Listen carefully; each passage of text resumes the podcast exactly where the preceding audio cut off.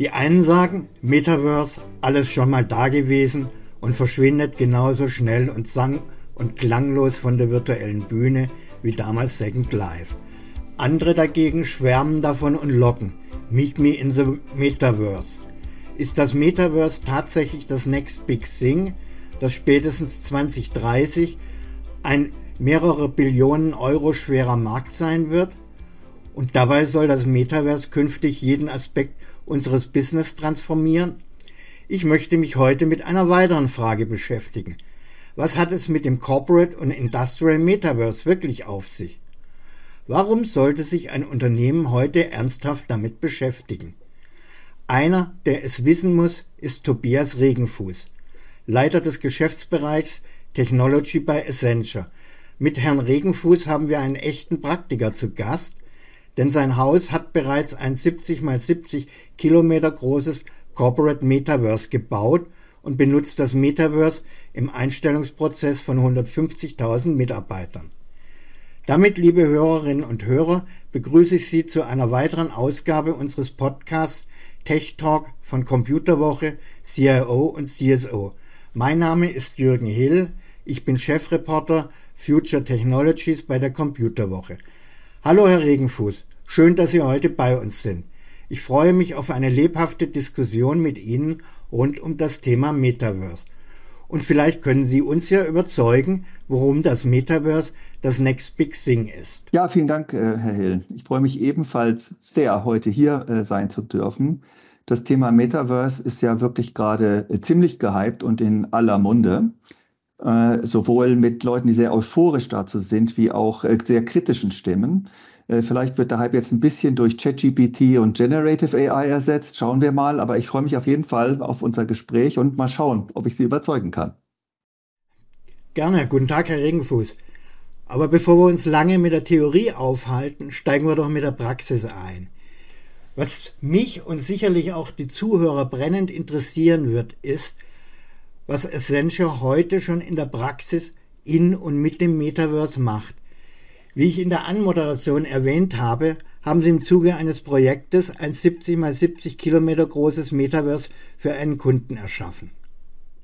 Ja, also wir benutzen in Accenture Metaverse Experiences schon eine ganze Weile und zwar insbesondere jetzt intern für das Onboarding unserer neuen Mitarbeiter und Mitarbeiterinnen. Und das haben wir schon für 150.000 Mitarbeiterinnen und Mitarbeiter äh, gemacht. Die haben einen Teil ihrer sogenannten New Joiner Trainings mit äh, VR-Brillen in einer Metaverse Experience, die wir äh, One Accenture Park nennen, verbracht. Das ist äh, unser eigenes Metaverse, in dem wir unsere Offices, also San Francisco oder Bangalore, Madrid und so weiter digitalisiert haben und in denen sich die Mitarbeiter treffen können und auch diverse Lerninhalte vermittelt bekommen. Und das ist sehr, sehr wirkungsvoll, weil wir damit Inhalte effizienter vermitteln können, aber auch den Mitarbeitern direkt von Anfang an das Gefühl bekommen haben, dass, er, dass sie in einer innovativen Tech-Company starten und damit den richtigen Mindset bekommen.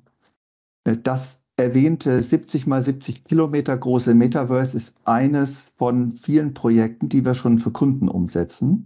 Das äh, Konkrete, was Sie ansprechen, ist ein Fall für den Energiekunden im Kontext von Nachhaltigkeit. Da war die Idee, Nachhaltigkeit erfahrbar zu machen durch ja immersive 3D Virtual Reality Technologien. Und da wir wirklich in Nachhaltigkeit auch diverse Szenarien wie eine Wüste mit einem großen Solarpark erfahrbar machen wollten, haben wir auch eine ganze Menge Platz gebraucht, weil so ein Solarpark ist gar nicht so klein und das sollte wirklich und ist da realistisch, äh, fotorealistisch dargestellt. Das waren jetzt einige interessante Einblicke wenn ich das ganze Revue passieren lasse, dann kommen mir einige dieser Szenarien durchaus bekannt vor. Wo ist denn jetzt der Unterschied zu Second Life? Das war ja damals auch eine virtuelle Welt. Also warum sollte das Metaverse jetzt heute erfolgreicher sein als Second Life? Ja, ich glaube, vielleicht, äh, da es ja eine ganze Menge Missverständnisse und Begriffsverwirrung gibt, äh, Herr Hill, lassen Sie uns vielleicht nochmal kurz einsteigen, was man unter dem Metaverse äh, versteht. Äh, aus unserer Sicht, und ich glaube, das ist auch äh, Konsens. Wir reden von einer Weiterentwicklung des Internets, von dem wir jetzt erst einmal die Spitze des Eisbergs sehen. Und da glaube ich, kann man vier wesentliche Punkte nennen. Das erste ist, glaube ich, allen sehr bekannt und präsent. Das ist diese weitere Ausbreitung von Extended Reality, ob das jetzt Virtual Reality oder Augmented Reality ist. Also das heißt, Erfahrungen, die Visualisierung wird immer realistischer. Wir reden da von HD, 4K, 8K Content, dreidimensional. Das ist sehr intensiv. Das kennen wir schon lange, aber die Technologien werden immer, äh, immer äh, besser. Das ist das erste Thema. Das sehen wir. Das zweite ist die Erweiterung des Internets um das Thema Eigentum. The Internet of Ownership. Ich kann digitale Güter wie Kunstwerke oder Land bei Decentraland oder die Gucci-Handtasche auf Roblox oder virtuelle Sneaker, die sich die Kids kaufen für ihre Avatare, im Metaverse kaufen und dort auch äh, auf Plattformen handeln und äh, mit so Technologien wie Blockchain und NFTs wird das äh, ermöglicht. Das dritte Thema ist die Erweiterung des Internet um das Thema Internet of Space. Das heißt, ich habe persistente Orte, die ich besuchen kann, die ich bebauen kann. Ich kann Objekte platzieren, ich kann mich da treffen, die Objekte bewegen und mit Menschen dort interagieren. Das haben wir auch schon gekannt, so ein bisschen von World of Warcraft oder Elder Scrolls, aber das ist ein weiter wichtiges, äh, wichtiges Thema. Und das vierte ist die, das Versprechen von Interoperabilität und Dezentralisierung. Das heißt, wir haben einzelne Plattformen heute wie Facebook, Amazon, Zalando oder die Gaming-Plattformen, die sind alle komplett separat und ich bin äh, und, und ich muss mich überall separat einloggen und es gibt nichts Gemeinsames dort. Das Metaverse ist, verspricht und wird auch nur dann fliegen, wenn ich mich als Benutzer mit einer Identität durch diese Wellen, äh, durch diese Welten durchbewegen kann. In Kontrolle meiner eigenen Daten. Also das sind die vier Themen. Das XR-Thema, das Eigentumsthema von digitalen Gütern, der Raum, das Internet of Space und diese Interoperabilität der Plattform. Dann haben wir das Metaverse. Wenn ich das mit Second Life vergleiche, damals war sicherlich die Reife und Leistungsfähigkeit der Technologien noch nicht so weit. Und äh, Second Life war ein komplett geschlossenes System. Eigene Währung, eigene Technologiestandards, die sich aber am Ende auch nicht durchsetzen konnten. Vielen Dank für die Klarstellung und vor allem für die Erklärung. Ich glaube, diese Differenzierung war vielen oder ist vielen von uns nicht bewusst. Aber lassen Sie mich doch noch einen Augenblick bei Second Life bleiben. Sie sprachen nämlich gerade an, das fand ich sehr schön, mit einer Identität im Internet. Jetzt bestand ja Second Life im Prinzip aus einer Plattform des Anbieters Linden Lab. Wenn ich mir heute dagegen das Metaverse anschaue, dann habe ich ja unterschiedliche Metaverse-Plattformen, so dass vielleicht das Gefühl entsteht, jeder kocht hier sein eigenes Süppchen. Wie soll ich mich beispielsweise als Unternehmen entscheiden, in welches Metaverse ich gehen soll oder ob ich vielleicht besser sogar eine eigene Metaverse-Plattform aufbaue. Mhm. Also darüber denken die Unternehmen, die sich jetzt mit Metaverse beschäftigen, und ich kann das nur jedem wirklich raten, das zu tun, wirklich nach. Und ich glaube, es gibt erstmal diese zwei Entscheidungen. Die erste, und das ist ein bisschen wie in der Cloud, benutze ich Software as a Service oder Plattform as a Service. Die eine Option, diese eher wie Software as a Service funktioniert, ist, ich nehme eine bestehende fertige Plattform wie Roblox oder Sandbox oder auch was Meta mit Horizon World baut. Die aber schon, da sind meine Zielgruppen da, meist Konsumenten. Das kommt mit einer fertigen Ästhetik. Bei Roblox zum Beispiel diese Blöckchengrafik, Horizon World hat ihre eigene Ästhetik. Ich bin da aber als Unternehmen, kann da hingehen, Gucci hat das zum Beispiel gemacht, hat auf Roblox ihr Gucci Garden gebaut. Da kann ich mir eine Handtasche kaufen äh, als NFT oder Nike ist dort. Sotheby's hat auf Decentraland ihre Filiale aufgebaut und vertreibt dort äh, digitale Kunstwerke. Aber ich bin in einer Plattform, die ist eher eingeschränkt und ich treffe da meine mhm. Zielgruppe. Die andere Option ist, ich nehme wirklich so eine Basis-Software und Werkzeuge, die mir die Tech-Unternehmen wie zum Beispiel Microsoft zur Verfügung stellen mit Allspace VR. Jetzt kommt Microsoft Mesh als nächste Iteration. Äh, gibt auch kleinere Player wie Arthur oder Glue. Da muss ich aber mehr tun. Da habe ich einen Baukasten und muss was zusammenbauen. Und die Unternehmen müssen einfach entscheiden, je nach Use Case äh, und auch was sie was sie brauchen, wo, wo, was sie erreichen wollen, auch vielleicht regulatorischen Fragen, was sie, äh, wo sie hingehen. Wir sehen aber gerade, dass die großen Unternehmen zurzeit, wenn sie sich damit beschäftigen, eher diese Pass-Option wählen, also eher Basiswerkzeuge nehmen und sich äh, selber Metaverse Experiences bauen. Äh, sie haben aber recht mit dem Thema, das ist alles noch fragmentiert. Wir brauchen noch mehr diese Standardisierung, wir brauchen die Integration und Interoperabilität zwischen diesen einzelnen äh, auch Baukästen, dass es mehr wie Lego wird und die Sachen zusammenpassen.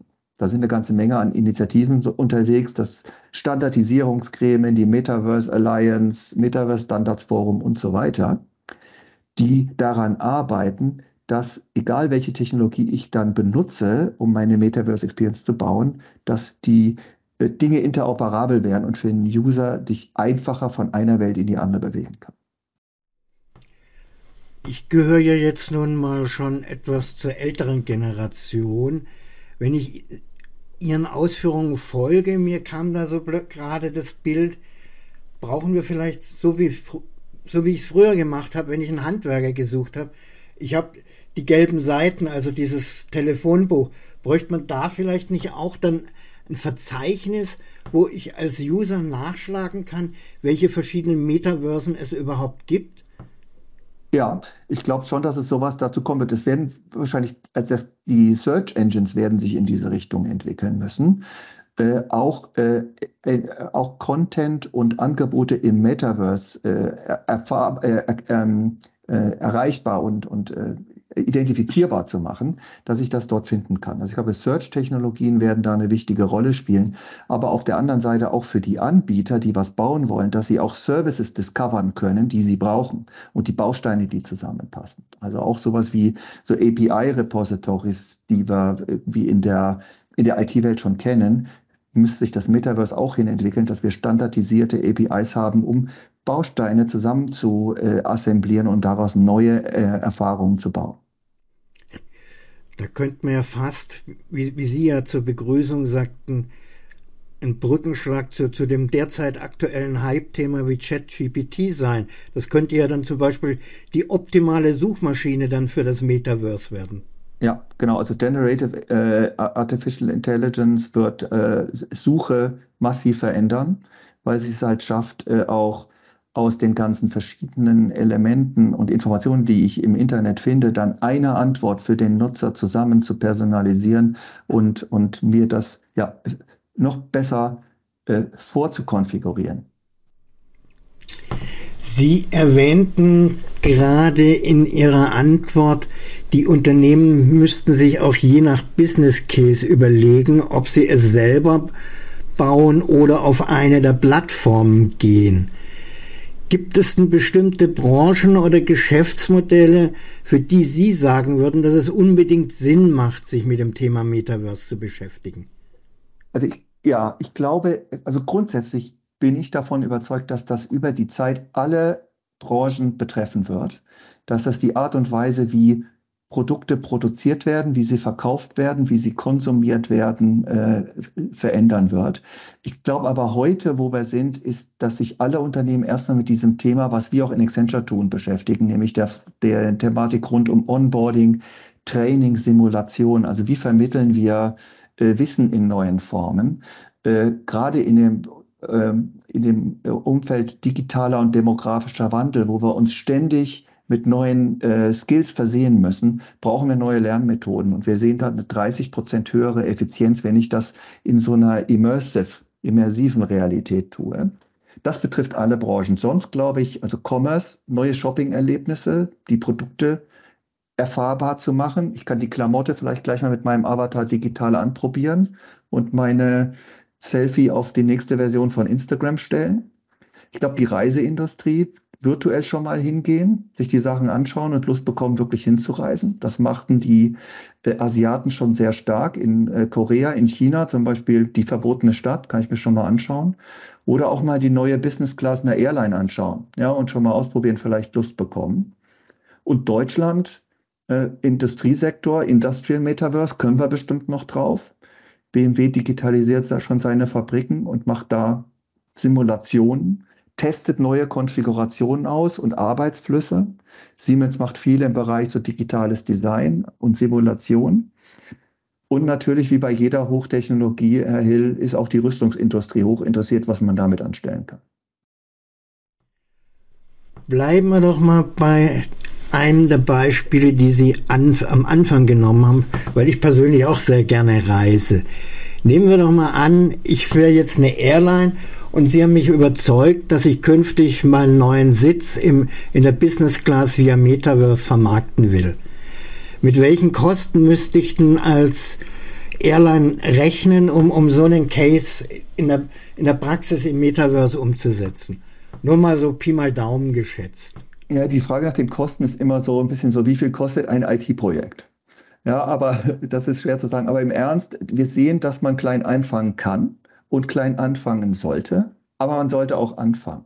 Und ich sehe jetzt, was wir oft tun mit Kunden, so erste Projekte machen, Prototypen, Minimum Viable Products äh, bauen. Da sind wir durchaus mit ein paar hundert Personentagen schon mit einer Lösung am Start. Und das skaliert dann nach oben, je nach Komplexität. Ich glaube, so was, was Sie jetzt nannten, so produktionsfähig zu machen, sind da wahrscheinlich schon eher im siebenstelligen Bereich, äh, aber ähm, eher in der kleineren äh, Größenordnung da.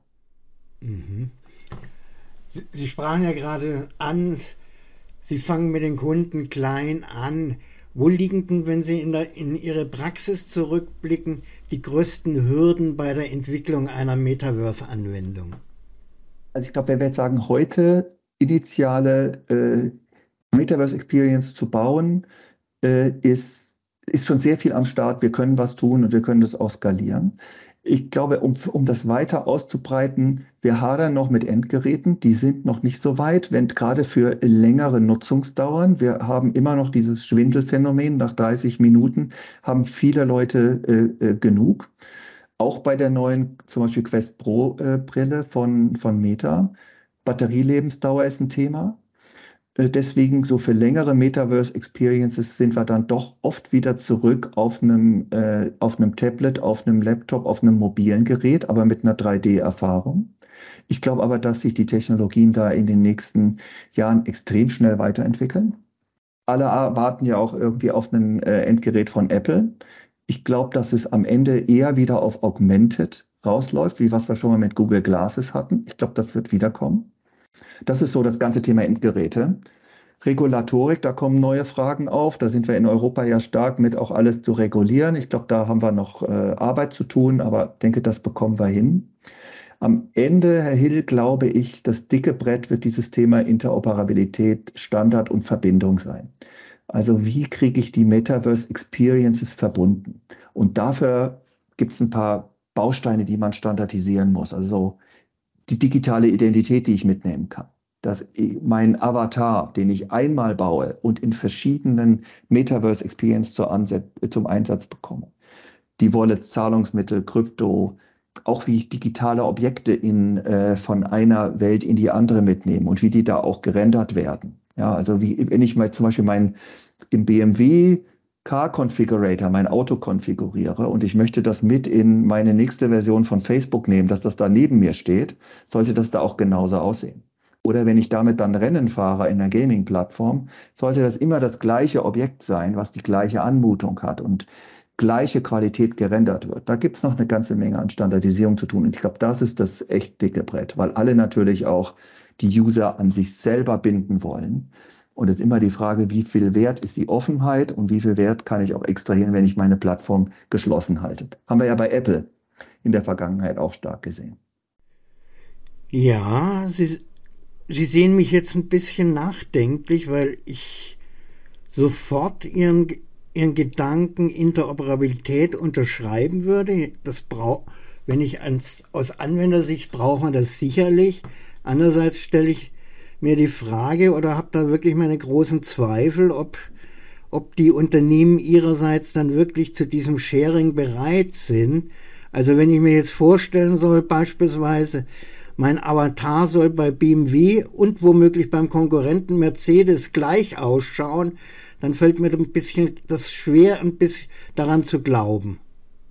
Ich glaube auch, das wird eine, die Unternehmen müssen den Wert verstehen, sich auf Standards zu einigen, weil nur dann wird dieses Thema abheben. Es gibt da auch eine ganze Menge, auch dass sich die Großen zusammentun, wie Meta, Microsoft, Epic, Sony und andere in der Metaverse Alliance, um genau diese Standards zu schaffen. Aber Sie haben recht, äh, da wird man äh, ein paar altbekannte Konzepte über Bord werfen müssen und verstehen, wie dass diese Offenheit den Markt generieren wird, weil ja dadurch die Netzwerkeffekte entstehen. Oder könnte ich es auch anders formulieren?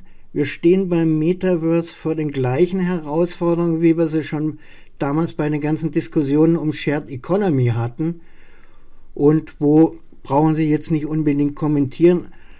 Aus meiner Sicht als Journalist sich die deutsche Wirtschaft nicht unbedingt mit allzu großem Engagement im Vergleich zu den angloamerikanischen Wettbewerbern hervorgetan hat. Ja, in der Tat äh, würde ich absolut zustimmen. Äh, da gibt es Arbeit zu tun und deswegen nenne ich das, das auch als die richtige Herausforderung, um das Thema eskalieren zu lassen. Das ist das Versprechen des Metaverse, dass es eins gibt, dass sich die Welten miteinander verbinden. Und so Initiativen wie, äh, es gibt ja zum Beispiel für Avatar-Standardisierung sowas wie Ready Player Me, dass ich meinen äh, Avatar einmal konfiguriere und den mitnehme. Es gibt Standardisierung in Krypto. Es gibt äh, Initiativen rund um digitale Entität, äh, Identitäten, wie das, was Tim Berners-Lee mit seiner, der das Internet ja mit erfunden hat, der die Company Inrupt gegründet hat. Also es gibt äh, Initiativen, Projekte, Firmen, Start-ups, aber äh, das, das, ist, das ist die große Herausforderung, die es zu überwinden gilt. Da haben wir eine Herausforderung. Bevor wir auf die B2B-Herausforderung gekommen sind, sprachen Sie vorher auch diese Herausforderung der Endgeräte an. Wie ist es denn jetzt? Sie, Sie sagten vorher, wir haben heute immer noch das Schwindelgefühl, die Geräte sind teilweise etwas schwer. Wenn ich jetzt als User ohne Headset, Sie, nahmen, Sie nannten Tablets als Beispiel in das Metaverse gehe, bin ich dann ein User zweiter Klasse oder anders gefragt, was unterscheidet die Metaverse-Nutzung ohne Brille von, von, von heutigen anderen Anwendungen? Ja, ich glaube, erstmal dürfen wir das Metaverse nicht auf die VR-Brillen reduzieren. Ne? Wir reden ganz klar von einem Kontinuum, das ist 2D mit 3D-Rendering, das geht in Virtual Reality, es gibt Augmented und Virtual, es ist schon so, dass das VR-Headset äh, ein Gamechanger ist, weil die Erfahrung so viel intensiver ist. Aber wir sehen ganz viel praktische Anwendungen des, des Metaverses eher wieder mit Browser und mit mobilen Endgeräten als, äh, als Devices, weil nur damit wir die Skalierung erreichen. Die Headsets werden kommen, sind aber noch nicht äh, ready. Wir, das Metaverse wartet aber nicht drauf. Beispiel, wir haben in der Corona-Zeit jetzt auch hier in Deutschland mit unseren Mitarbeitern, mit Tausenden von Kollegen gleichzeitig Events in der, auf einer Metaverse-Plattform gemacht und die Schnittstelle war der Browser. Ich kann auch auf einem Bildschirm super räumliche Erfahrung ausliefern. Dieses Konzept von Tiefe, Raum, Bewegung von Personen und Objekten aufbauen und das wird äh, einen das darf wir nicht ausblenden. Wir können nicht auf die, die, die Brillen warten, die vielleicht erst in, in zwei, drei Jahren soweit sind. Wir haben bislang sehr über die Praxisaspekte des Metaverses diskutiert. Viele Metaverse-Befürworter vertreten ja die These, dass das Metaverse jeden Aspekt unseres Businesses transformieren wird. Ich stelle mir die Frage, warum? Weil, wenn ich mir unsere Branche anschaue, Communities mit Bots und Avataren, Distributed Ledger Technologien, Digital Supply Chains und ähnliches haben wir ja schon heute. Was ändert sich da dann? Ja, es ist die die kontinuierliche Weiterentwicklung. Es ist nicht eine Sprungfunktion, dass ich sage, jetzt habe ich plötzlich Metaverse und das andere war es noch nicht. Aber im Metaverse bringe ich alles zusammen. Die Technologien kommen zusammen und die sind jetzt viel weiter. Und der Wert entsteht, wenn ich es kombiniere. Mit, mit dem Thema Operations Technology kommt dieser lebende digitale Zwilling, der ständig Diagnostikdaten liefert. Das kombiniere ich aber mit einer VR-Brille, mit dem ich den den digitalen Zwilling virtuell inspizieren kann und Wartung machen kann oder Mitarbeiter drauf trainieren.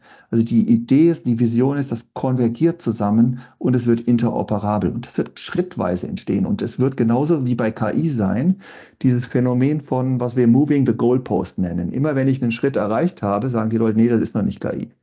Ja, das muss noch ein bisschen weiter sein. Ich, äh, Schach, Go, ähm, IBM Watson mit äh, Jeopardy, äh, Generative AI, alle sagen dann, ja, das ist noch nicht ganz so weit, wie wir eigentlich KI haben wollen. Und das Gleiche, glaube ich, werden wir beim Metaverse sehen.